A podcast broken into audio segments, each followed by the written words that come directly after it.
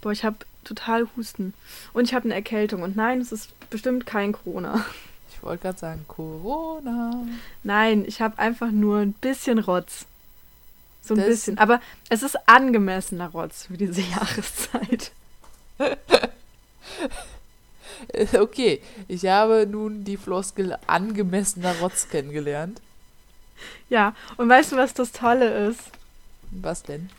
Mein ganzes Zimmer ist ja so kalt, ne? Also wir sind ja so Mhm. bei ungefähr 14 Grad seit einer Woche in meinem Zimmer. Und ich glaube, das hilft ein bisschen, um eine Erkältung zu halten. Ja. Und mein Kleiderschrank hat sich auch erkältet. Und es zeigt sich darin, dass er einmal sehr laut genießt hat und jetzt liegen überall Klamotten rum. Ach so. Ja. ah. Ja, also es ist nicht so, dass ich wieder- unordentlich bin. Nein, nein, gar nicht. Gar nicht. Das ist, der ist, du hast ihn halt angesteckt. Ja, er ist einfach sehr solidarisch. Er leidet Mhm. mit mir. Ja, ja, geteiltes Leid und so. Ich habe ich hab sehr solidarisch, nee, nicht solidarisch, sehr angemessen immer mal wieder sporadisch auftretende Halsschmerzen seit einer Woche. Hm. Aber ich glaube, das kommt eher, weil ich zu wenig trinke. Und sich Ja, mein Hals sein. dann beschwert und sagt, du bist zu trocken. Fülle Flüssigkeit nach. Dann Voll unnötig. Wenn mein Körper anscheinend so viel Wasser braucht, soll er halt aufhören, es auszupinkeln. Ja, ne? Idiot. Ja, aber das, äh, ja, keine Ahnung. Schadstoffe will ich ja trotzdem loswerden, ne? Hä? Das sind das Beste.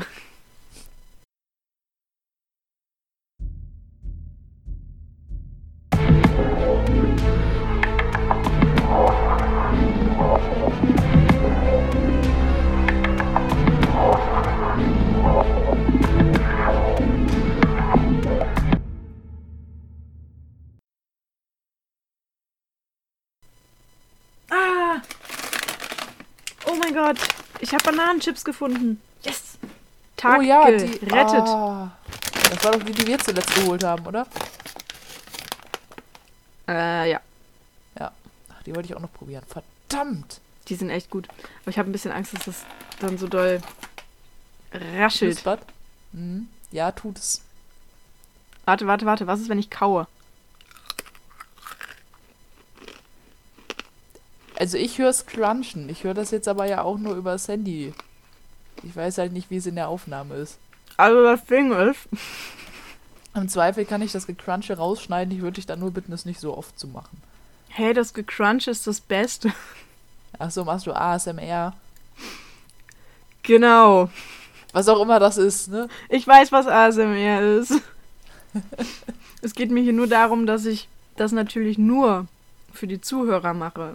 Und nicht, Ach weil ich geil auf Bananenchips bin. Ja, ja. Jetzt mach mich nicht geil auf Bananenchips. Die sind schon ziemlich geil. Okay. Aber Okay. weißt du, was noch ziemlich geil ist? Eine neue Podcast-Folge. Woo, wir sind dreieinhalb Minuten in der Aufnahme und haben noch haben- nicht mal ansatzweise das Thema angeschnitten. Ja, aber wir haben direkt einen Übergang gefunden. Ist das nicht mega? Ja. Bäm. So, und damit hallo und herzlich willkommen, liebe Menschen an den Empfangsgeräten. Mein Name ist Sophia Mein Name ist Sandra. Und wir reden hier über interessante, überraschende, aber auch abscheulich grausame Verbrechen rund um die Welt. Dabei wollen wir sowohl auf die Täter und die Tat an sich, aber halt auch auf die Opfer eingehen und versuchen zu erklären, wie es zu solchen Taten kommen kann. Manchmal rutschen uns dabei auch mal sarkastische Kommentare raus und wir werden definitiv eine Menge lachen, aber das ist nie böse gemeint, sondern dient eigentlich nur dazu, dass wir nach so einer Aufnahme noch ruhig schlafen können. Ja, damit würde ich sagen, äh, let's fetz. Ab geht er der Peter. Ja. Ich bin heiß auf den nächsten Fall. Und wenn du mir jetzt sagst, dass das sowas Aufgewärmtes ist, raste ich aus. Ja, ist es. Ah, Aber das Schöne ist, du vergisst ja viel. Ausraste. Ja, du kriegst auch, ich habe ja den nächsten Fall schon in Arbeit. Den, äh, den, den, der kommt ja möglichst zeitnah danach. Aber den habe ich halt noch nicht ganz fertig bekommen. Ach so. Ah, weißt du was? Wa- Wo? Ne? Bevor wir jetzt anfangen mit dem Thema, worum es ja geht, weswegen wir ja diesen Podcast machen. Ähm, ich habe morgen ein Vorstellungsgespräch Wo? bei der Post. Ich dachte mir, es wäre mal mega witzig, so zu gucken. Wie ist es bei der Post? Ich gebe dir einen Monat. Ich habe mich für zwei Monate angemeldet. DHL? Ja. Ah, Hass. Das Ding ist, guck mal, du kennst mich, ich halte es nicht lange irgendwo aus. Ich muss irgendwie viel wechseln. Und ich dachte mir, hey, wann ist der beste Zeitpunkt, um mit Pakete austragen zu beginnen? Weihnachten! Weihnachten. Boah, ich möchte an dieser Stelle anmerken, ich habe ja einen persönlichen Hass auf DHL, was äh, bezüglich Retouren, das möchte ich jetzt nicht hier alles aufwärmen. Aber es, es wird ja nicht besser. Ich habe zwei Pakete, gut, da sind, bei dem einen Paket ist es der, der Versandhandel schuld, weil das noch nicht, äh, weil das nicht auf Lager hat und jetzt nicht für nötig sieht, mir zu antworten. Aber bei dem anderen, da habe ich dann eine Mail bekommen, so äh, Lieferzeitraum äh, dritter bis, ich glaube, 4.12. Ich habe das Ende November bestellt. So, dann kam das nicht. Dann kam irgendwann eine Nachricht, ja, äh, tut uns leid, verzögert sich auf bis zum 9. Dezember. So, ist ja jetzt auch schon eine Woche vorbei, ist immer noch nicht angekommen. Ich habe mal in der Sendungsverfolgung geguckt, da steht, ja, sobald das hier bearbeitet wird von uns, dann schicken wir das los und das ist aber seit dem 1.12. nicht bearbeitet. Von DHL. Ja. Die wollen mich triggern. Aber ich habe Bock, irgendwas zu machen. Ich habe halt Bock, irgendwo zu arbeiten. So, und irgendwie dachte ich mir, das ist doch bestimmt ganz witzig. Die sind momentan eh verzweifelt und nehmen alles, was ansatzweise laufen kann. Ja. Ähm, und das kann ich. Also ich will jetzt nicht angeben, aber ich kann schon laufen. Ähm, jetzt nicht schnell oder weit, aber ich kann. Und ich kann fahren, also ich habe einen Führerschein. Ob ich fahren kann, ist eine andere Geschichte. Aber ich kann, ich habe einen Führerschein. So. Und deswegen dachte ich mir, das wäre doch mal voll die coole Idee, so mal hinter diese Kulissen zu gucken. Weißt du? Ja. Vielleicht habe ich danach viel mehr Verständnis. Und ich bin ja generell ein Mensch, der viel Verständnis hat. Aber vielleicht habe ich danach noch mehr Verständnis. Danach machen wir eine Laberfolge, wie es ist, bei der Post zu arbeiten. Au ja! Und dann kann ich erzählen, wie es ist, als MFA zu arbeiten. Ich kann euch schon mal äh, spoilern. Nicht spaßig! Aber das wäre doch voll witzig, weil dann könnte ich offiziell behaupten, guck mal, ich mache nicht tausend Berufe in zwei Jahren, weil ich es nirgendwo lange aushalte, sondern für die Wissenschaft. Für die Wissenschaft. Okay. Für, für alle, die jetzt äh, so kurz vorm Schulabschluss stehen und nicht wissen, was sie machen sollen, kannst du schon mal von Post und äh, hier Werber Post, sprechen. Dialoger, Hotelgewerbe, Gastronomie, Reitbetrieb. Du warst im Hotelgewerbe? Ja. What? Wann das denn? Äh, in der Zeit, wo ich mein freiwilliges ökologisches Jahr gemacht habe, die hatten da einen Ach so. Hotelbetrieb und da habe ich mitgearbeitet. Ah, ja, da habe ich dich nur in äh, Stallmädchen einsortiert gehabt. Nee. Ich habe Nee. mehr getan, als Scheiße wegzuräumen. Ich habe auch Betten bezogen. Wow. Bam. Hey. Nee, aber ja. Gut. Äh, Okay, so. gut.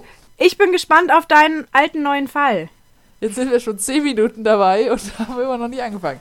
Ja, Alles das war auch klar. enorm wichtig, was ich erzählt habe. Ja, ja, ja, ja, ja. Ich, äh, ich merke schon. Ja, und ähm, ob wir äh, so viel lachen können, weiß ich nicht, weil es ist doch ein, ein eher düsterer Fall. Und ja, ich habe ihn dir schon mal erzählt. Die Sache ist, also was, was wir mit alten, neuen Fällen und so weiter meinen. Sophia und ich, wir hatten ja schon mal ein paar ähm, Anfangsversuche, die mehr so mäßig geklappt haben. Das heißt, wir haben so, so zwei, drei Folgen jeweils, die wir uns schon mal gegenseitig erzählt haben. Ähm, ich persönlich fände es aber zu schade, die jetzt einfach verkommen zu lassen, weil das eben Arbeit war, zum einen. Und äh, vor allen Dingen bei dem jetzigen Fall, ich in letzter Zeit immer wieder über diesen scheiß Namen stolpere. Das ist. Ich, Ah, ich will jetzt Du- nicht nochmal vom Fall ablenken, aber aber. wo du gerade meintest, der und über den Namen äh, stolpern. Zodiac Killer. Ja, Hat man ja mal was von gehört. ja. Zumindest wenn man in der True Crime, selbst wenn man nicht in der True Crime Szene ist. Aber egal. Der hat ja vier verschlüsselte Rätsel damals rausgehauen, ne? Und eins wurde ja relativ schnell entschlüsselt von irgendeinem Lehrer und seiner Frau. Und jetzt, 50 Jahre später, zeigt uns die Pandemie und der Lockdown, dass es nicht nur negative Seiten gibt. Denn ein Mathematiker und mehrere andere Menschen, deren Berufe ich mir nicht gemerkt habe, haben es geschafft, das zweite Rätsel zu entschlüsseln. Woo! Ist das nicht mega? na- 50 Jahre nachdem das rauskam. Und das war irgendwie halt unter den Top 3 der ungelösten Chiffrenrätseln oder sowas. Okay. Ja, ist halt die Frage, wie intensiv haben sich die Leute damit beschäftigt vor dem Lockdown, ne? ja, ja, eben. Also, ich glaube schon in der Anfangszeit ziemlich viel, weil der Zodiac Killer ist ja immer noch unbekannt. Ja. Und ich denke schon, dass das FBI da mehr als einen Praktikanten dran steckt. Meinst du? Ähm, ich glaube schon, also zumindest am Anfang. ja, aber, aber jetzt ist tatsächlich das zweite Rätsel gelöst worden. Und ich finde es halt, es ist so ein, Ja. so ein Leckerli. ja.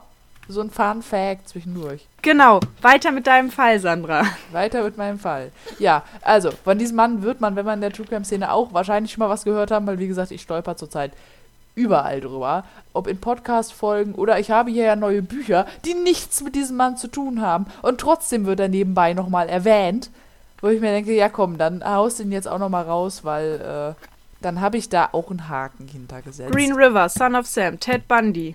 Nein, nein, nein. Da möchtest du raten? Ich habe ihn dir schon mal erzählt, so viele gibt's da nicht. Ich habe ein schlechtes Gedächtnis. Ich weiß. So, wenn ich dir, wenn ich dir sage, es ist Zeit für einen der ersten Serienmörder Amerikas. Hitler. Amerikas. Jacke wie Hose. Okay. War der mal in Amerika? War Hitler mal in Amerika?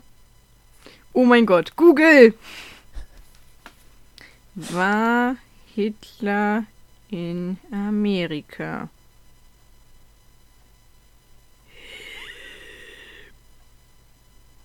Ich glaube nicht. Ich glaube, der hatte andere Probleme. Okay. Der hatte andere Probleme als in den USA. Amerika ist ein mega Problem. Es ist ein krasses Problem, dahin zu gehen. Aber unterschreibe ich so. Ja, ja. Nein, ich meine, er hatte, er hatte andere Sachen, um die er sich kümmern wollte. Ob das jetzt gut oder schlecht war, äh. Wir sind Naja. wieder abgeschwoffen. Ein wenig, wa? Okay, so, wir schließen jetzt den Kreis wieder. Ähm, du kennst doch das Horrorhaus von Höxter. Ja, natürlich, wer kennt das nicht? Da gibt es bestimmt ein paar. Also, für alle, die damit nichts anfangen können, fasse ich das jetzt einmal kurz zusammen.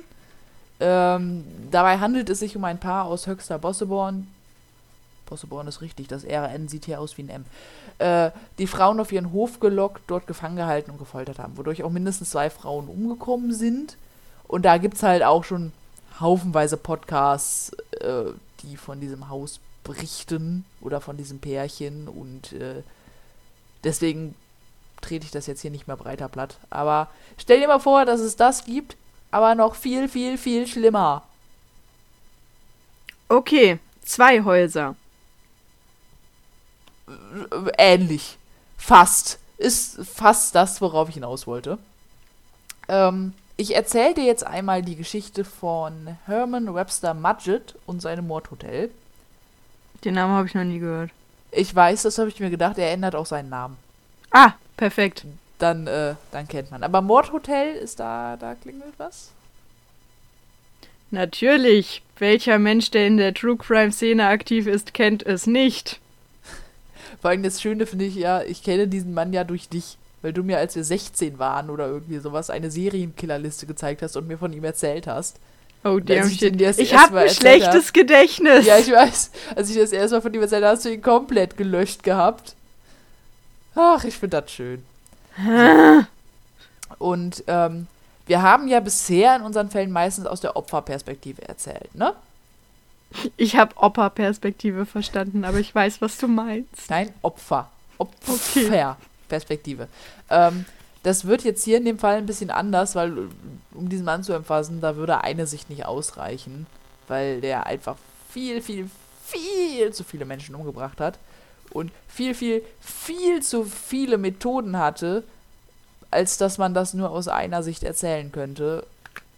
Deswegen ähm, habe ich das jetzt so ein bisschen sachtextlich, wie man das früher in der Schule bei Präsentationen über bestimmte Personen gemacht hat. Mal gucken, wie, äh, wie furchtbar es wird. So. Ich bin gespannt. Tell me more gespannt. about the man, dessen Namen ich schon wieder vergessen habe. Ja. Mudget. Majid. Aber wie gesagt, er ändert nachher seinen Namen. Dann wird er Klingt nach Muggel. Ein bisschen, ne? Hm. So, zurück zum Fall jetzt. Ja, gerne. So. Auf zu dem Typ, dessen Namen auf, wie Muggel klingt. Majid. Majid. Mudget, wenn du es äh, sprechen möchtest, wie es Der Herr. Mudgit. Der Herr Mudget. Der wurde 1861, also ist schon was länger her, in, oh Gott, jetzt kommen wieder englische Namen, New Hampshire, USA geboren. Ich entschuldige mich für englische Aussprache, vor allem was Namen angeht, jeglicher Art. So. Seine Eltern waren sehr gläubig und züchtigten ihren Sohn oft mit dem Stock oder sperrten ihn auf dem Dachboden ein, wenn er etwas getan hatte, was ihnen nicht passte. Oh, Und ich hasse finde- das so sehr, dass das immer gleichgesetzt wird, ne? Also, dass dieses, dieses, die sind gläubig und sie schlagen Ja. ihn. Und im Kopf entsteht dann irgendwann diese Verbindung, dass das normal ist für gläubige Familien.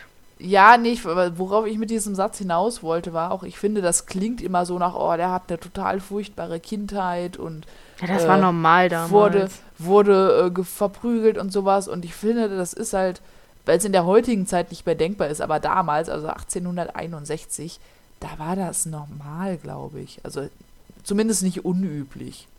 Ja. Und äh, deswegen würde ich mal behaupten, also von dem, was ich alles rausgefunden habe, dass er doch eine recht normale Kindheit gehabt hatte. Also jetzt nicht, nicht außergewöhnlich irgendwie Missbrauch erlebt hatte oder irgendwie, äh, ne, weißt was ich meine. Ja, ich weiß es. So. Schon früh entwickelte er ein handwerkliches Geschick und bastelte kleinere Apparaturen, das wird später wichtig. Ebenso Mhm. zeigte er ein starkes Interesse für Anatomie.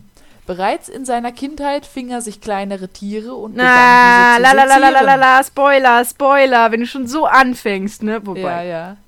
Und wie wir wissen, er ist nicht der einzige Mörder, der dieses Verhalten an den Tag gelegt hat. Also Ja, aber mir ist gerade selbst die, die Sinnlosigkeit meiner Aussage eingefallen, aufgefallen. lalalala, Spoiler, Spoiler. Ja, Ähm. also ich meine, so nach dem Motto, oh nein, sag mir nicht, dass er Tiere getötet hat, dann weiß ich, dass er später Menschen tötet. Ja, sorry, wir sind True Crime Podcast, Sophia. Was hast du erwartet? Ich habe doch schon gesagt, dass es nie aus der Opferperspektive erzählt wird. Ja, deswegen sage ich ja, es ist mir selber Ja. aufgefallen, wie dumm ich bin. Ja, okay. Ich möchte Nee, das aber bitte gewürdigt ja- haben. Ja, ist ja okay. nee, aber es scheint ja ähm, von dem, was man so hört und liest, meine Stimme bricht gerade weg, ein gängiges Hobby, in Anführungszeichen, von angehenden Serienmördern zu sein, äh, in der Kindheit kleinere Tiere und später wahrscheinlich auch größere Tiere zu sezieren und auseinanderzunehmen. Ab wann findest du eigentlich, ist das bedrohlich oder besorgniserregend? Weil ich meine, dass, dass kleine Kinder zum Beispiel so auf Nacktschnecken rumkloppen oder auf Ameisen oder sowas, das ist ja wirklich normal, würde ich behaupten.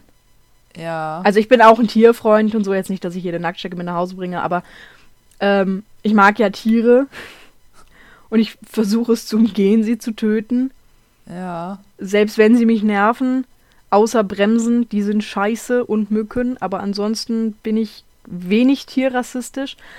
Aber es ist ja doch irgendwo normal, dass kleine Kinder das mit Tieren machen. Also ich weiß, ich zum Beispiel habe als kleines Kind auch Tiere getötet, aber halt so Ameisen. Und das war jetzt nicht aus diesem, ich will das töten, sondern ich habe halt irgendwas damit gemacht und auf einmal hat es sich nicht mehr bewegt. Aber ich glaube, das Konzept Tod war mir damals noch gar nicht klar.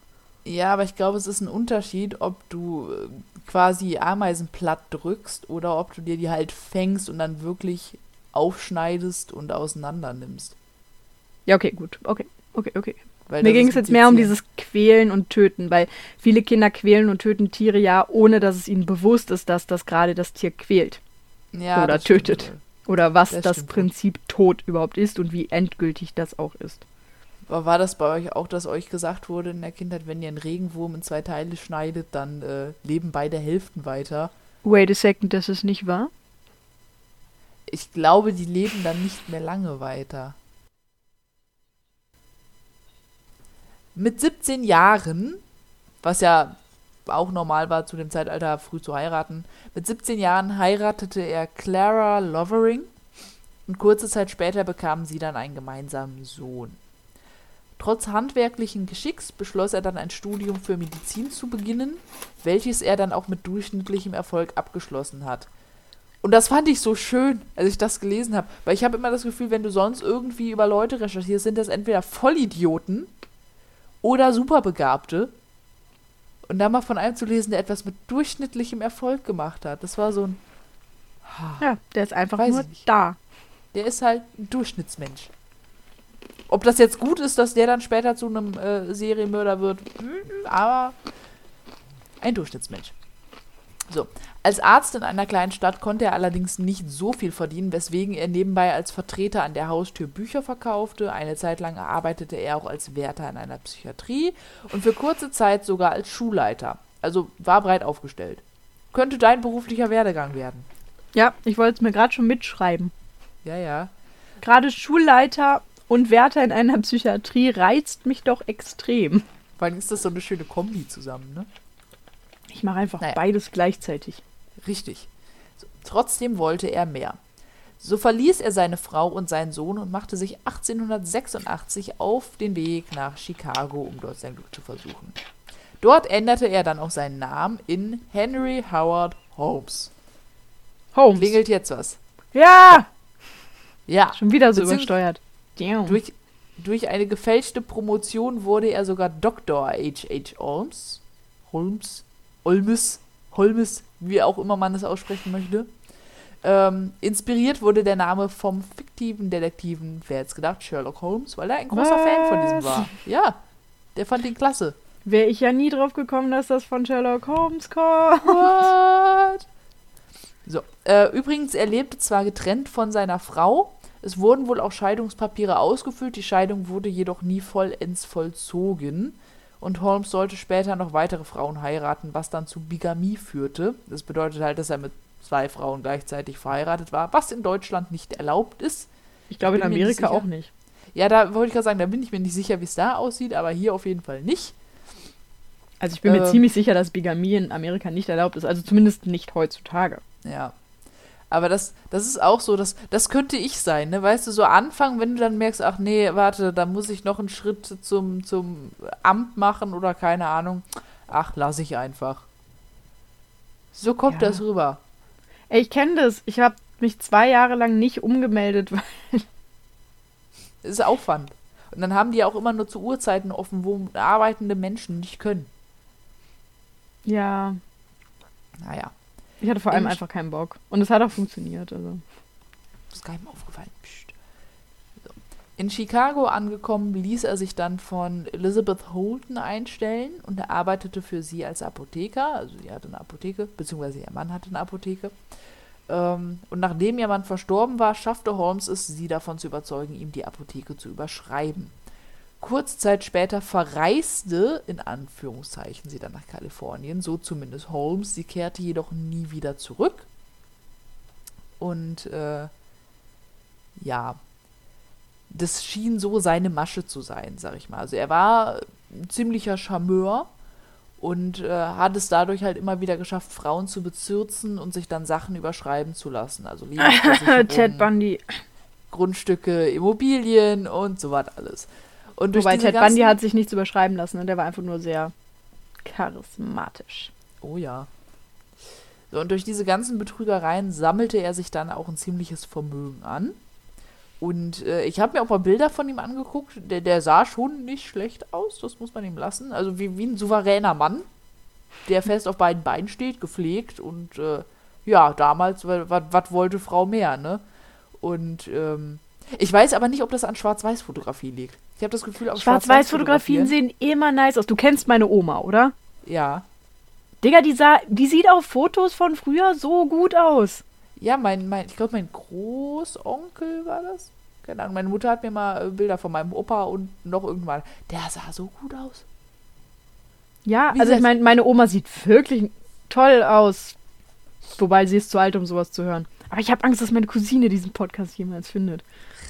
Ich darf hier nicht Ja. schlecht über meine Großeltern sprechen. Die Gefahr ist zu groß. Ja. Deine Oma sieht halt aus wie eine Oma. Genau. So Ja. klein und schrumpelig, wie eine alte Kartoffel. Ja.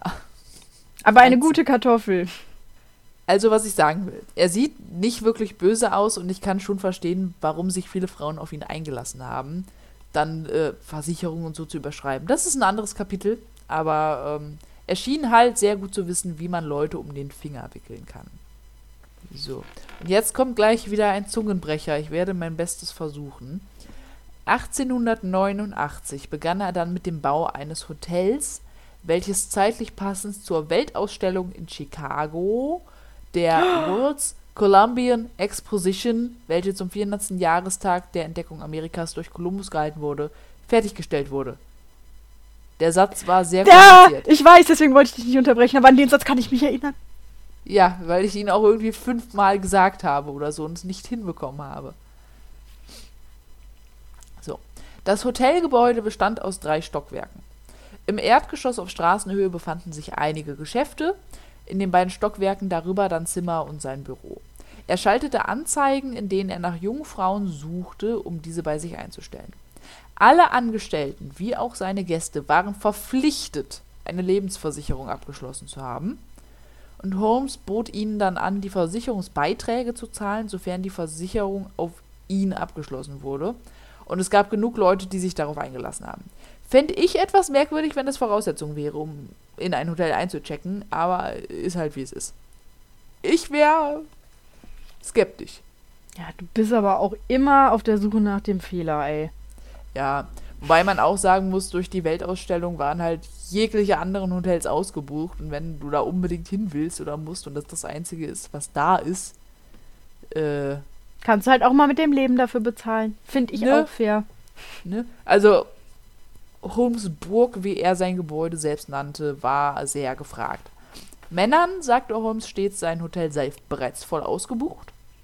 Alleinstehende Frauen bekamen ein Zimmer, sofern welche frei waren, und dafür hat er gesorgt. Je mehr Frauen in seinem Hotel zu Gast waren, umso mehr Vermisstenanzeigen gingen bei der Polizei ein. Einige Zeugen berichteten auch, dass sie zwar sahen, wie Frauen das Hotel betraten, es jedoch nie wieder verlassen haben. Trotz alledem wurde Holmes nie verdächtigt. Und äh, wir kommen jetzt mal ans Eingemachte. Ich denke mal, dass es sich hierbei um kein normales Hotel handelt und dass Holmes die Frauen umgebracht hat, brauche ich dir nicht zu erzählen. Ich glaube, soweit können wir alle denken. Ja, ich weiß, es ist Da schwierig. ich nie drauf gekommen. Ne? Das, Was äh, für ja, ein Plot-Twist. Deswegen sage ich es nochmal. Ähm, der Bau des Hotels hat recht lange gedauert. Also geplant war wohl ein halbes Jahr. Die Bauarbeiter damals waren wohl wesentlich effizienter als heute, wenn ich das höre. wenn ich überlege, die Baustelle neben meiner Arbeit steht da seit zwei Jahren und bisher haben sie es geschafft, Sachen abzureißen und nicht aufzubauen. Ähm, es hat im Endeffekt wohl dreimal so lange gedauert. Anderthalb Jahre finde ich immer noch schnell für ein Hotel, aber okay. Ähm, das lag daran, dass Holmes in regelmäßigen, gegen Ende auch immer kürzeren Abständen die Bauarbeiter und Handwerker ausgetauscht hat. Zum einen hat er Wie so bei den Pharaonen. Ja, damit da keiner wusste, wie, wie was wo gebaut Genau. war. Genau. Zum einen hat er sich so Hast halt auch dich eine wie Menge, immer eloquent ausgedrückt. Ne? Ja, das, das kann ich gut. Aber er hat es geschafft, so eine Menge Geld zu sparen, da er auch durch Betrügereien die Arbeiter nicht voll ausgezahlt hat. Und ähm, ja, weil es doch ein recht, recht merkwürdiger Bau des Hotels war, damit das nicht auffällt, hat er da halt immer schnell mal, bevor jemand Fragen stellen konnte, gewechselt. Und am Ende war Holmes der Einzige, der wusste, wie sein Hotel aufgebaut war. Und äh, ich dachte am Anfangs, als ich das erste Mal davon gehört habe, dass er das Hotel so gebaut hat, um äh, damit eben die Opfer zu ihm kamen und die er dann umbringen konnte. Und im Prinzip, ja, war es auch so, aber er war ja noch, noch pfiffiger. Und das finde ich noch viel krasser, dass er das Hotel so gebaut hat, dass das die Leute für ihn umbringt. Er also nicht, nicht selber da rumlaufen musste mit einem Dolch und äh, die abgestochen oder erschossen hat. Also hat er auch gemacht. Aber wenn ihm das zu blöd wurde, hat er sich halt äh, die Leute in andere Räume eingecheckt und ähm, die waren halt so konzipiert, dass er passiv beim Sterben zusehen konnte. Er brauchte also so nicht viel machen, außer vielleicht ein Knöpfchen drücken. Es gab endlose verwinkelte Korridore, Treppen und Gänge, die ins Nichts führten, Räume ohne Türen und Fenster etc. Und das sollte eben dazu führen, dass die Opfer die Orientierung verloren und den Weg hinaus Wie nicht mehr genau fanden. ist man in einen Raum ohne Türen und Fenster gekommen? Das habe ich mich gerade auch gefragt, als ich diesen Satz vorgelesen habe. Warte, warte, ich beantworte dir diese Frage. Falltüren. Ah, ich kann sie dir. Ich wollte gerade sagen. Falltüren. ich bin so gut. Ähm, und ich muss dazu sagen, wenn ich Gast in diesem Hotel wäre, ich wäre nach fünf Minuten verloren. Ich verlaufe mich ja schon in normalen Hotels. Und dann sowas, weiß ich nicht. Die Räume waren schallisoliert, zumindest teilweise, sodass niemand hören konnte, was in ihnen vorging. Und Holmes hatte ein, in einige Räume Gucklöcher einbauen lassen, um sich am Tod seiner Opfer zu ergötzen. Einige Räume waren an Leitungen angeschlossen, durch die Holmes auf Knopfdruck seine Opfer vergasen konnte. Es gab Falltüren im Boden, durch die Da einige Opfer man jetzt keine Witze drüber machen. ja, durch die einige Opfer in Räume fielen, aus denen es kein Entkommen gab und sie elendig verhungerten. Und es gab mindestens einen Raum, der mit Metallplatten so ausgekleidet war und sich aufheizen ließ, wodurch die Opfer bei lebendigem Leib quasi gekocht wurden. Und ähm, Ich weiß, es ist furchtbar, aber gerade klingt so ein Raum echt attraktiv. achso, weil dir ja. Aber du willst nicht gekocht Ich bin werden. seit zwei Wochen in schlafe und lebe ich in einem Raum, der nicht mal 14 Grad hat. brauchst eine Sauna. Ja, So. Und ich finde halt, diese, diese ganzen Räume erinnern mich ein bisschen an den Film Cube, falls du den kennst. nein. Okay, das ist, äh, habe ich da auch nochmal nachgeguckt. Weil ich habe, ich habe bisher auch nur von diesem Film gehört und mich noch nicht getraut, ihn zu gucken. Weil das so Genre ist, hätte ich Bock drauf, aber Horror. Wollen wir ihn Ähm. zu zweit gucken und danach die nächsten zwei Wochen beieinander verbringen? Das können wir gerne tun. Es ist auf jeden Fall ein Science-Fiction-Horrorfilm von 1997. Oh, Und, der beste ähm, Jahrgang. Ja, ne? Und also von dem, was ich gehört habe, die, die Zusammenfassung ist halt, da ist eine Gruppe von Menschen in einem Gebäude, das aus mehreren Würfeln besteht und teilweise eben tödliche Fallen beinhaltet. Und die müssen da halt einen Weg rausfinden. Und äh, müssen dann halt gucken, dass sie die Fallen nicht auslösen. Dazu gibt es, glaube ich, auch ein PC-Spiel, ein Game, das äh, so ungefähr das Prinzip darstellt. Wo ich mir schon dachte, ja, ja, EU, fies teilweise. Aber weiß ich nicht. Irgendwie sowas, sowas kriegt mich ja. So Psycho-Horror-Geschichten bin ich ja immer. Ich will sie nur nicht alleine gucken. So. Ab und zu streifte Holmes dann aber auch selber nachts durch die Zimmer, erstickte seine Opfer mit Chloroform oder betäubte sie und brachte sie in den Keller seiner Burg. Dort Burg? befanden sich, ja, er hat sie ja Burg genannt, sein Hotel. Okay. Aber er, für ihn war es seine Burg. Nö, finde ich okay. Man muss ja auch manchmal bescheiden sein. Ne? Genau. Dort befanden sich neben einer Streckbank und einem riesigen Ofen auch einige OP-Tische und Foltergerätschaften. Also wenn kleine Tiere zu sezieren nicht mehr ausreicht, Ja, ja, nee, ich kann das schon man- voll nachvollziehen. wird man Serienmörder. Mhm. Der Keller war durch viele Schächte mit einigen Räumen aus den oberen Etagen verbunden, sodass er die Leichen nur in besagte Schächte werfen musste und sie automatisch in den Keller transportiert wurden, damit eben auch keiner seiner anderen Gäste bemerkte, was um sie herum geschah und weil es einfach leichter war.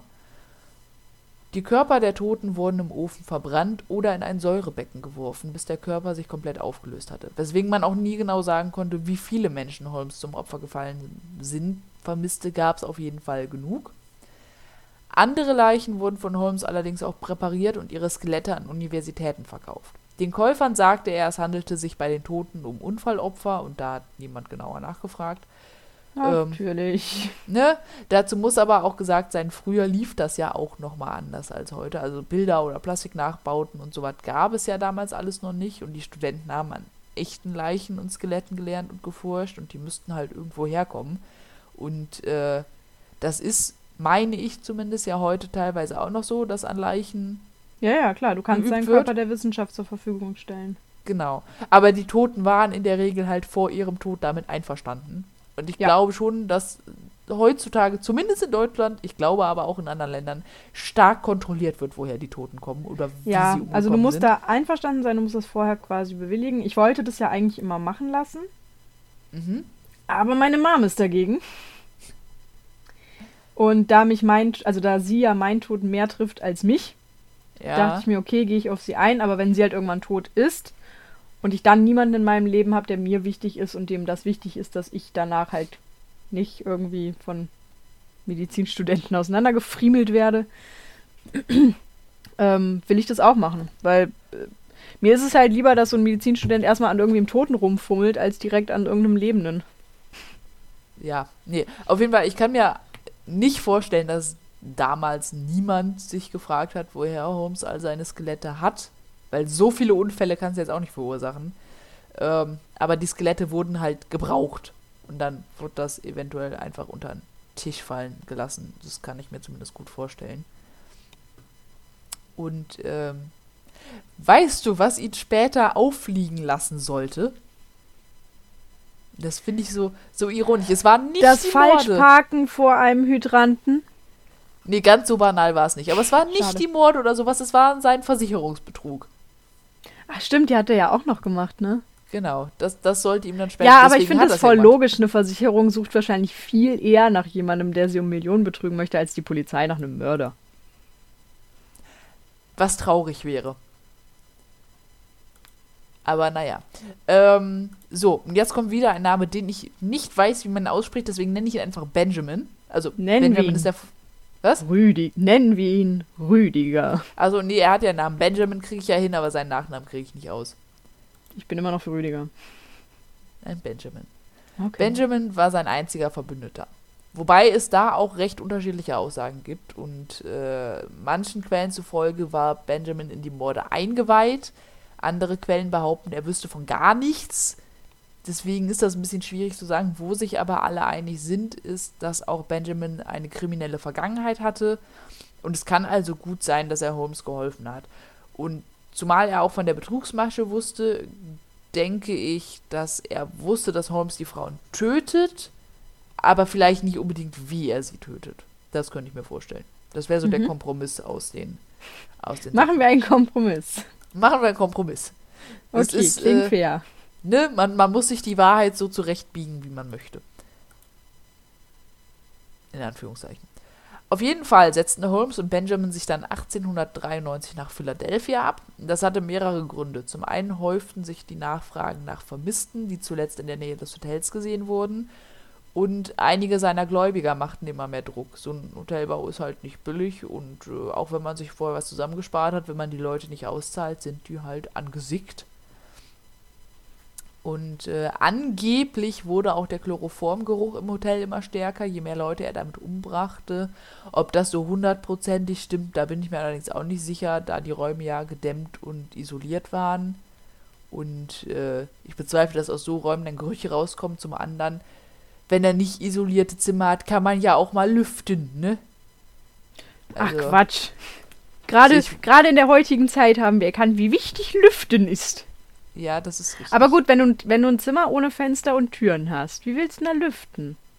Ja, aber dann kommt der Geruch da ja auch nicht raus. Ja, eben.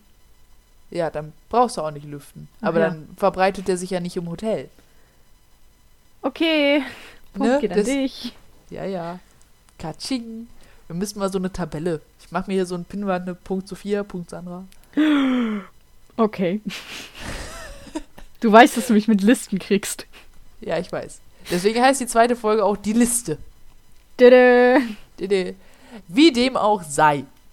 Benjamin wusste von Holmes Betrugsmasche und stimmte seinem Plan zu, seinen Tod vorzutäuschen, um seine Verlebensversicherung im Wert von 10.000 Dollar zu kassieren und dann zu teilen.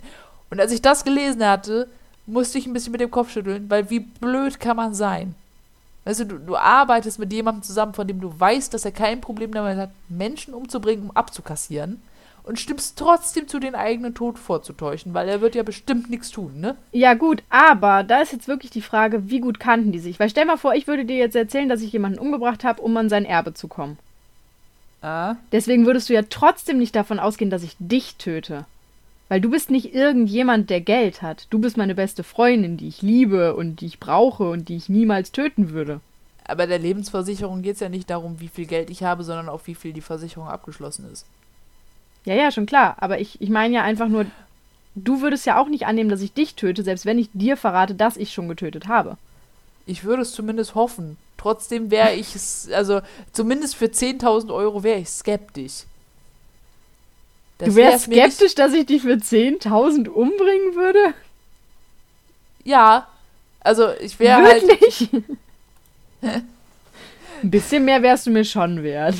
Ja, das meine ich ja. Also 10.000 Euro wäre es mir nicht wert, das auszuprobieren. Darauf wollte ich hinaus. Wenn, dann müsste es sich da ja schon lohnen. Hm. Das, das war das, was ich meinte mit. Äh, naja, egal. Anyway. Anyway, kommt wie es kommen musste. Holmes zog das Ganze voll durch und brachte Benjamin dann wirklich um. Er betäubte ihn mit Chloroform und verbrannte dann die Leiche. Zudem tötete er drei von Benjamins Kindern, die Töchter Alice und Nellie und den Sohn Howard. Warum er das getan hat, erschließt sich mir nicht ganz. Meine Angst vor Überlegung. Hä? Angst vor Rache. Ja, ich weiß es nicht. Meine Überlegung war, dass ihnen sonst die, die Versicherung zugefallen wäre. Allerdings hat Benjamin noch zwei weitere Kinder, die nicht umgebracht werden. Und äh, die Leichen wurden auch an unterschiedlichen Stellen gefunden. Die Mädchen in einem Keller in Toronto und Howard in einem Kamin in India. Und das ist jetzt halt auch nicht so um die Ecke. Nicht? Nee. Später sagt Holmes übrigens auch aus, dass er von Anfang an geplant hatte, Benjamin umzubringen. Es war also keine Kurzschlussreaktion, sondern von Anfang an geplant. Also es war jetzt nicht, dass er sich dann gedacht hat, ach komm, sicher ist sicher, entledige ich mich dem, sondern es hat er von vornherein, wollte er das schon. Ähm, so, durch diese Mordfälle wurde allerdings die Versicherungsgesellschaft dann misstrauisch und witterte Betrug. Er wurde aufgefunden und wegen Verdachts von Versicherungsbetruges gefangen genommen. Seinem Zellengenossen erzählte er von einem Versicherungsbetrug, den er plante, und versprach 500 Dollar, wenn dieser ihm einen guten Verteidiger nennen konnte.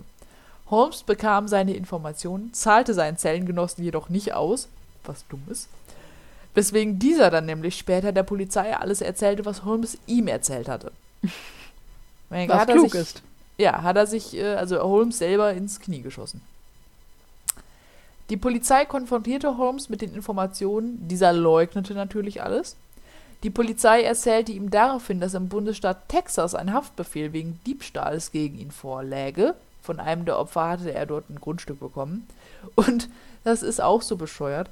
Da er sich nicht mit dem Strafrecht in Texas auseinandersetzen wollte, gestand er dann seine Taten und erzählte der Polizei dann auch von seinem Mordhotel.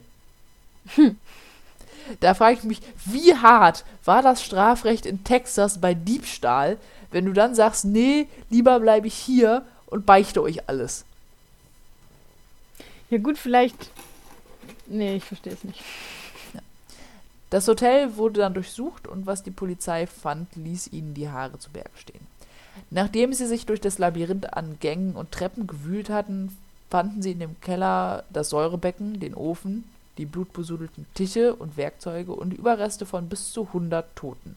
Eine genaue Anzahl konnte jedoch, wie bereits gesagt, nie festgestellt werden.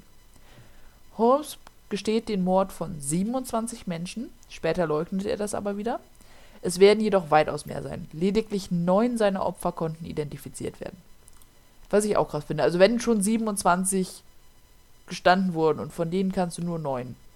Krass. Also generell von allen nur neun identifizieren. Das ist äh, Hill. Zu ihnen gehörte auch Emmeline Seagrand. Seagrand. Das ist wieder ein Nachname, von dem ich keine Ahnung habe, wie man ihn ausspricht. Die im wahrsten Sinn des Wortes eine Spur im Hotel hinterließ. Sie wurde von Holmes als seine Sekretärin angestellt und verdiente das Dreifache von dem, was eine normale Sekretärin verdienen würde. Aber wahrscheinlich auch nur drei Monate lang. ja, richtig. Ähm, nach einiger Zeit erzählte sie einem Nachbarn, dass sie wieder nach Hause zurückkehren würde. Das war allerdings das letzte Mal, dass man sie lebendig gesehen hatte. Holmes lockte sie in eine Art Tresor und sperrte sie dort ein, um sie ersticken zu lassen. Der Tresor verfügte über keine Gasleitung, er war aber luftdicht, sodass eben kein frischer Sauerstoff reinkam. Und ähm, in der Türinnenseite des Tresors fand man dann bei der Durchsuchung des Hotels einen Fußabdruck. Und so eine Tresortür ist ja jetzt keine normale Tür, wo es schon schwierig ist, einen Abdruck reinzutreten. Ähm, es könnte also das? Beispiel. Ja, ja, es, es könnte ein Beispiel für hysterische Kraft sein, wurde vermutet. Das wäre ja nicht das erste Mal. Also für wen das kein Begriff ist, es gibt ja dieses Phänomen, dass Menschen, die sich in Gefahr befinden, auf einmal Kräfte entwickeln, die ein normaler Mensch normalerweise nicht hat. Ähm, zum Beispiel die, die Mutter, die ein Auto angehoben hat, weil ihr Kind darunter eingeklemmt war oder sowas. Und ähm, so könnte dieser Fußabdruck halt ihr verzweifelter Versuch gewesen sein, zu entkommen. Es wird aber auch vermutet, dass Holmes auf dem Boden des Tresors Säure verteilt hat, um den Sauerstoffverbrauch zu steigern. Und äh, Emmeline eben Säure am Fuß hatte, während sie in die, Fuß, äh, in die, in die Tür getreten hatte. Hm. Okay. Oder beides. Weiß. Klar, warum sich festlegen? Ne? Kompromisse eingehen. so wichtig in einer funktionierenden Partnerschaft. Ich würde das nicht unbedingt als Partnerschaft bezeichnen. Anyway. Anyway. Auf jeden Fall wird Holmes dann schuldig gesprochen, weil ich glaube, da irgendwie sich rauszuwinden ist äh, schwierig. Und äh, am 7. Mai 1896 wird er dann gehängt. Dann ist er 36 geworden, ne? Warte, wann ist er geboren? 1861. 35 ist er geworden. Ähm, Reue zeigte er keine. Die Rechtfertigung für seine Taten lautete wie folgt. Zitat. Deutsch übersetztes Zitat. Ich bin mit dem Teufel in mir geboren. Ich konnte nichts dagegen tun, dass ich zum Mörder wurde. So wenig wie ein Dichter etwas dagegen tun kann, dass die Muse ihn zum Singen bringt. Das äh, waren dann seine letzten Worte. Einen schnellen Tod hatte Holmes nicht. Normalerweise ist es beim Hängen ja so, dass durch den Ruck, den das Körpergewicht verursacht, das Genick gebrochen wird und die Person recht schnell dann tot ist. Und das ist bei Holmes eben nicht passiert. Er wurde also wirklich stranguliert. Er wurde zwar bewusstlos, sein Herz schlug jedoch wohl noch 15 Minuten, bevor er dann letztendlich als tot erklärt werden konnte. Was ich mir auch unschön vorstelle. Andererseits das, was er den Leuten angetan hat. Äh, Ja, gut, das Ding ist, der war ja bewusstlos. Also ja. schwamm drüber. Ist ja Jacke wie Hose, Tod ist tot, ne? Sein Hotel wurde verkauft und sollte in ein Museum umgebaut werden. Es brannte jedoch kurz vor der geplanten Eröffnung komplett ab. Die Ursache konnte nie geklärt werden. Brandstiftung. Naja, eine Theorie besagt eben, dass Holmes vor seinem Tod jemanden bezahlt hat, um dafür zu sorgen, dass seine Burg, in Anführungszeichen, mit ihm untergeht. Wird man allerdings nie erfahren.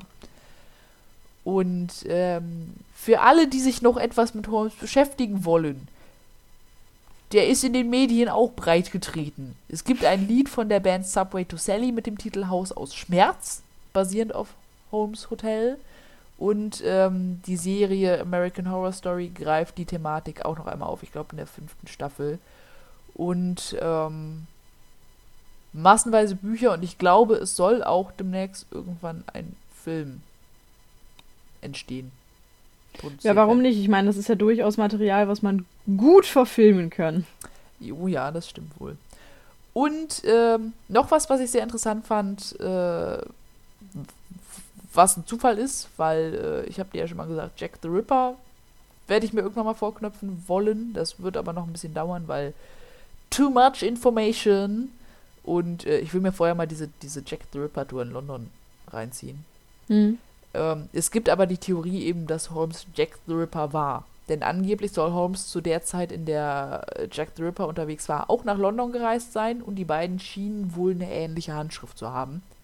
Ja gut, würde ja auch irgendwie in dem Fall Sinn ergeben, weil Jack the Ripper hat ja, wenn ich mich jetzt nicht komplett irre, auch seine Opfer sehr ähm, entstellt.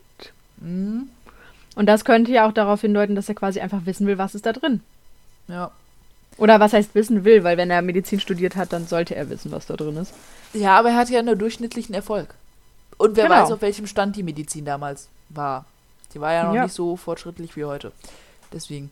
Ähm, aber wie gesagt, den werde ich mir irgendwann mal vorknüpfen wollen. Aber das, da wird noch dauern. Das heißt, wir müssen diesen Podcast lange genug fortführen. Ja, ich habe ja auch noch einen Fall, an dem ich definitiv noch zwei bis drei Monate eher länger sitzen werde. Ja, ja. Der hab auch, mindestens zwei oder drei Folgen lang werden wird, Ja. wenn nicht sogar eine Viererfolge. Willst du mir einmal das Kürzel sagen? Einfach damit ich weiß, wen ich schon mal, mit wem ich mich nicht beschäftige. Äh, Ich will dich jetzt nicht komplett zerstören, aber es ist mehr oder minder ein Cold Case. Ja. Und es okay, gibt halt kein aber, Kürzel dazu. Okay, nee, alles gut. Dann ist es aber, weil ich habe auch ein noch ein anderes Großprojekt, was ich irgendwann machen möchte, aber das ist kein Cold Case. Von Ja. daher ist das dann schon mal. Ähm, ja. Nee, aber das war äh, die Geschichte von Herman Webster Mudgett. Das klingt wie am Ende von so einer Kindergeschichte. Das war die Geschichte vom kleinen Bär, der seine Mama gesucht hat. Ja, und das war die Geschichte vom durchschnittlich erfolgreichen Arzt und seinem Mordhotel. So. Das ist so morbide. Ich liebe es. Ja, es ist, die Leute wissen, worauf sie sich einlassen, wenn sie hier sind. That's Hoffe ich true. zumindest. Also wenn, wenn bis jetzt noch nicht gerafft wurde, dass es hier um Mord und Totschlag und Grausamkeiten und sowas geht, dann, äh, ne?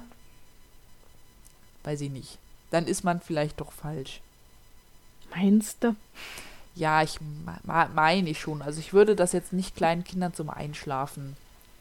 Äh, Hä, zum klar. Hören. Meine Nichte hört das voll gerne zum Einschlafen. Welche? Ich habe nur eine Nichte. Ach ja, stimmt. Ich war bei Cousinen. Ähm. Wirklich? Nein, Digga, die ist Gut. sechs. Ja, deswegen. In deiner Familie traue ich das zu. Das ist halt die Sache. Aber vor allem bei den Eltern. Richtig. Das klingt jetzt schlimmer, als es ist. Nein, ihre Eltern sind keine Serienmörder, ihre Eltern sind Polizisten.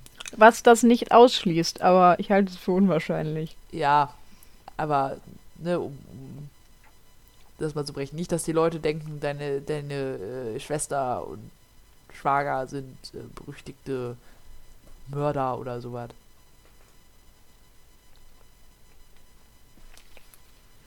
Was? Was? Ich, merke deine Aufmerksamkeitsspanne. Ich habe mich gerade auf den Chip konzentriert. Ich habe versucht, ihn sehr, sehr lautlos zu essen. Ja, ich merke deine Aufmerksamkeitsspanne lässt nach. Nee, ich bin da. Was hast du gesagt? Irgendwas ich, mit ich meinte, ja, ich meinte nur, äh, weil das so, so rüberkam von wegen, oder beziehungsweise damit die Leute nicht denken, dass deine, deine Schwester plus Schwager äh, bekannte Serienmörder oder Schwerverbrecher sind. Sondern Nee, eher unbekannt. Noch. eher, eher, wenn dann, unbekannt und eigentlich auch eher auf der anderen Seite des Gesetzes. Ja.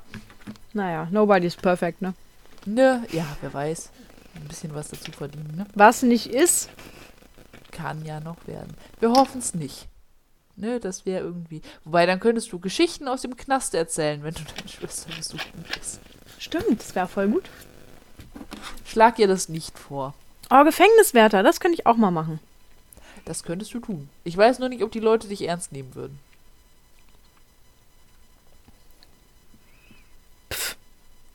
Das, das sollte nicht gemein sein, aber du bist ja doch eher klein und zierlich. Und wenn dann da große Wenn ich einen Schlagstock in der Hand habe, dann können die mich mal mit ihrem kleinen und zierlich. Ich muss nur bis an ihr Gemächt kommen. Das ist wahr. Höher brauche ich gar nicht. Oder äh, Oberschenkel, Unterseite. Da reinkneifen. Das tut höllisch weh. Ich beiß da einfach rein. Ja, oder das. das Könnte ein kurzer. Aufenthalt im Gefängnis für mich werden, aber Generell Muskel reinbeißen, reinkneifen. Ist immer effektiv. Ähm, Ja. So. Bevor du So. deine, deine Konzentration wieder auf Bananenchips lenkst. nein, ich hab's jetzt weggelegt. Achso, sonst würde ich dir nämlich noch ganz schnell den Darwin Award erzählen. Und dann Oh einfach, ja, äh, der Darwin Award. Dann einfach die Folge beenden. Dann kannst du auch in Ruhe weiter deine Chips essen.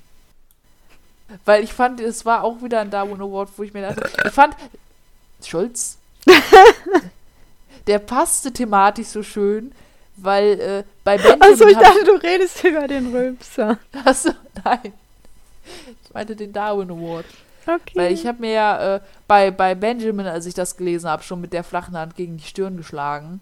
mhm. Und bei dem Darwin Award halt auch. Weil ich Oh, so ah, uh, uh, warte. Ist das sowas mit, ähm, ich schließe eine Versicherung ab über eine Million nur für den Fall, dass eine Ratte meinen kleinen Finger auf isst? Und dann versuche ich eine Ratte zu trainieren, meinen kleinen Finger aufzuessen? Nee. Schade. Das ist nämlich meine Idee. Ach so. Ja, die ist diesmal leider falsch.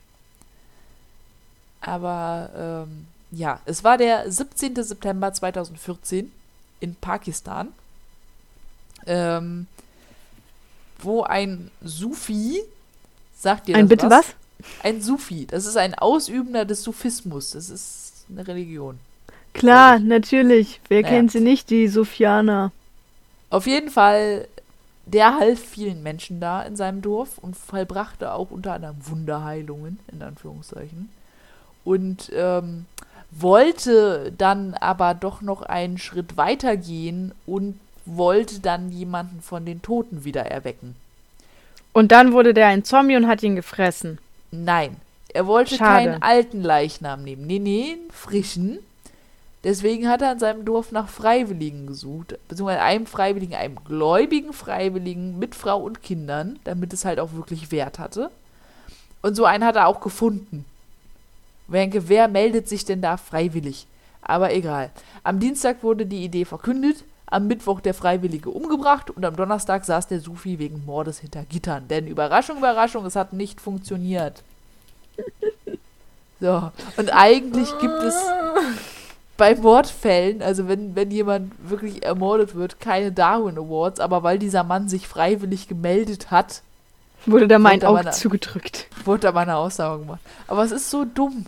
Ja gut, Also- aber wenn du da wirklich dran glaubst Ja, und du hast die Chance, der zweite Jesus zu werden.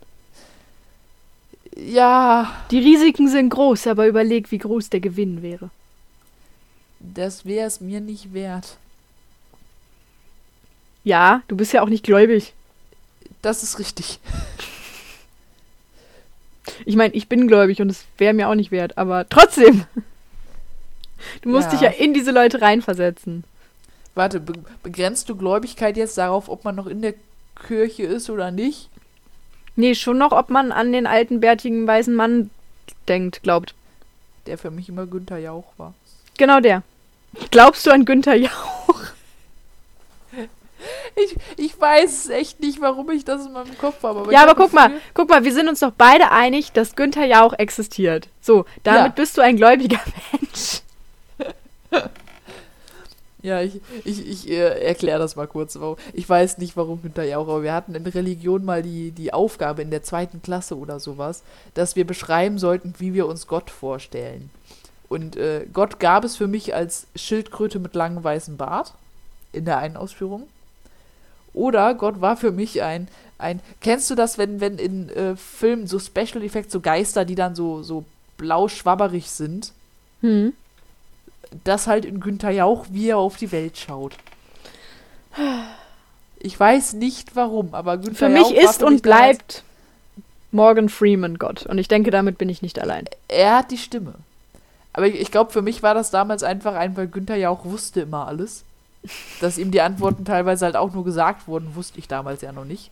Und dann habe ich mir gedacht, der weiß alles, Gott ist allwissend. Das ergibt ne? Sinn. Ne? Ne?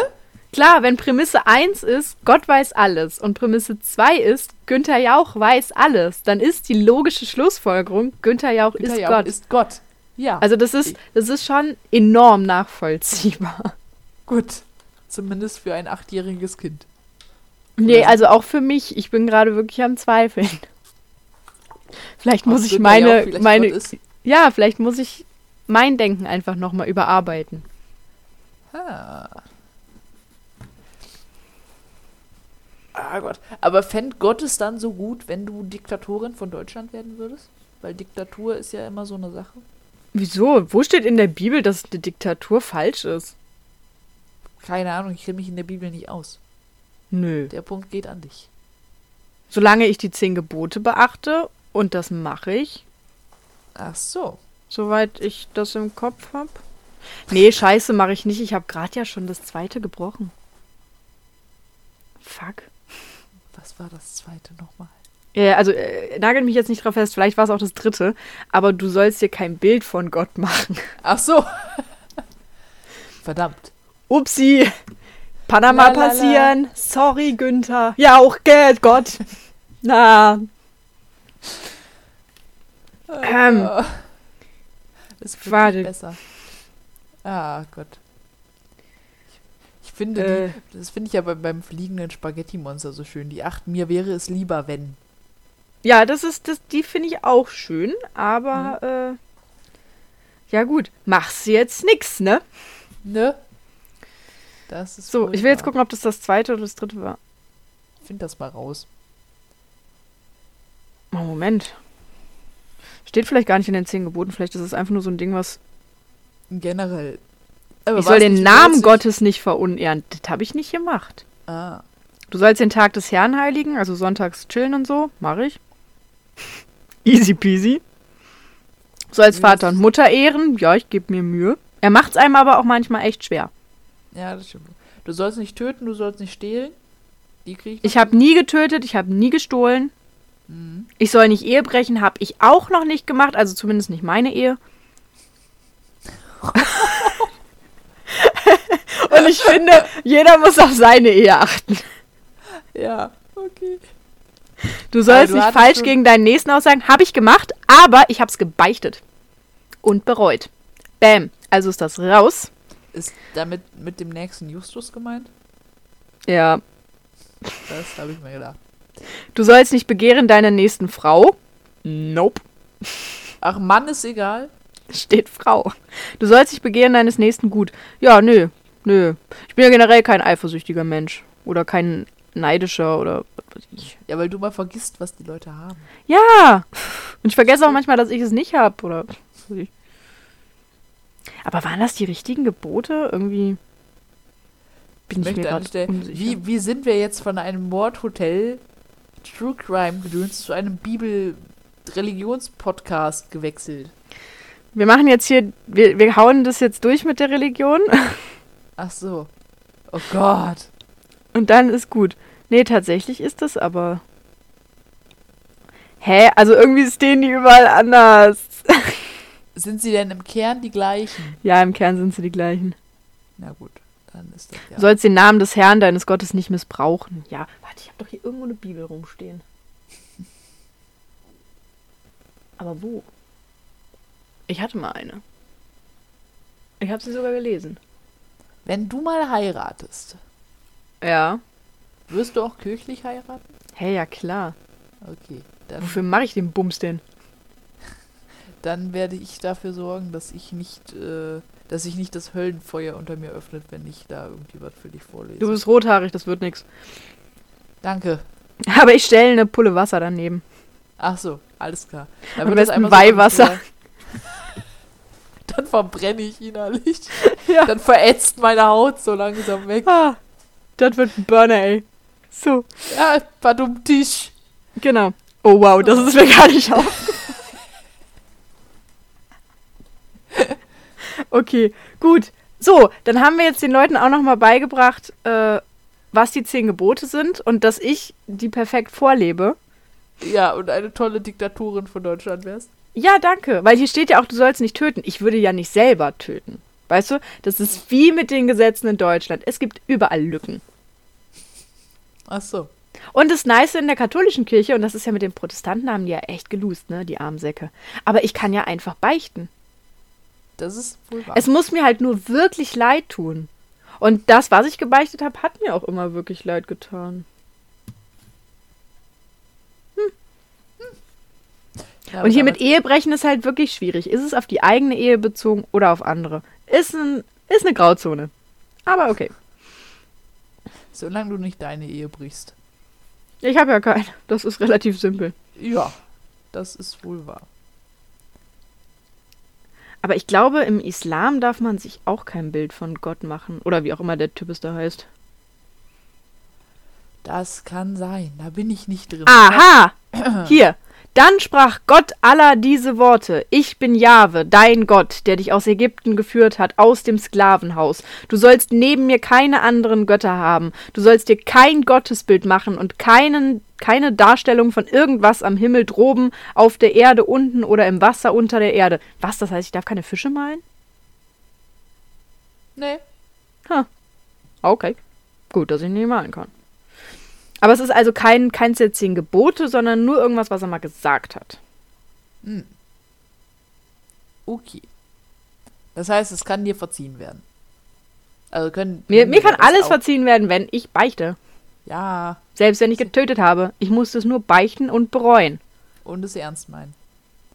Das meine ich ja mit bereuen. Ja. Oh Gott. Okay, nee, da bin ich, bin ich raus aus der Schiene. Da, äh, da kannst du mich jetzt mit Wissen voll ballern. Ich werde dir eh einfach nur zustimmen, weil ich mir denke, ja, kann sein, ich habe keine Ahnung. Okay, gut. Gut, okay, bevor das hier jetzt noch mehr ins Religiöse abdriftet, Machen wir jetzt einen Cut. machen wir einen Cut. Ist Gut. okay. Dann, ähm, Tschüssli Müsli, bis bald, Rian. Guten Morgen, guten Mittag, guten Abend, gute Nacht. Bis später, Silie. San Francisco. Ich überlege gerade, was mir noch einfällt. Ciao, Kakao. Ja. Okay, Leute, ja, dann, ne? Bussi auf Bauri. Küsschen aufs Nüsschen. Ich sag's jetzt einfach nochmal. Genau. Äh. Und äh, bis zum nächsten Mal, wenn es wieder heißt Grabgeflüster.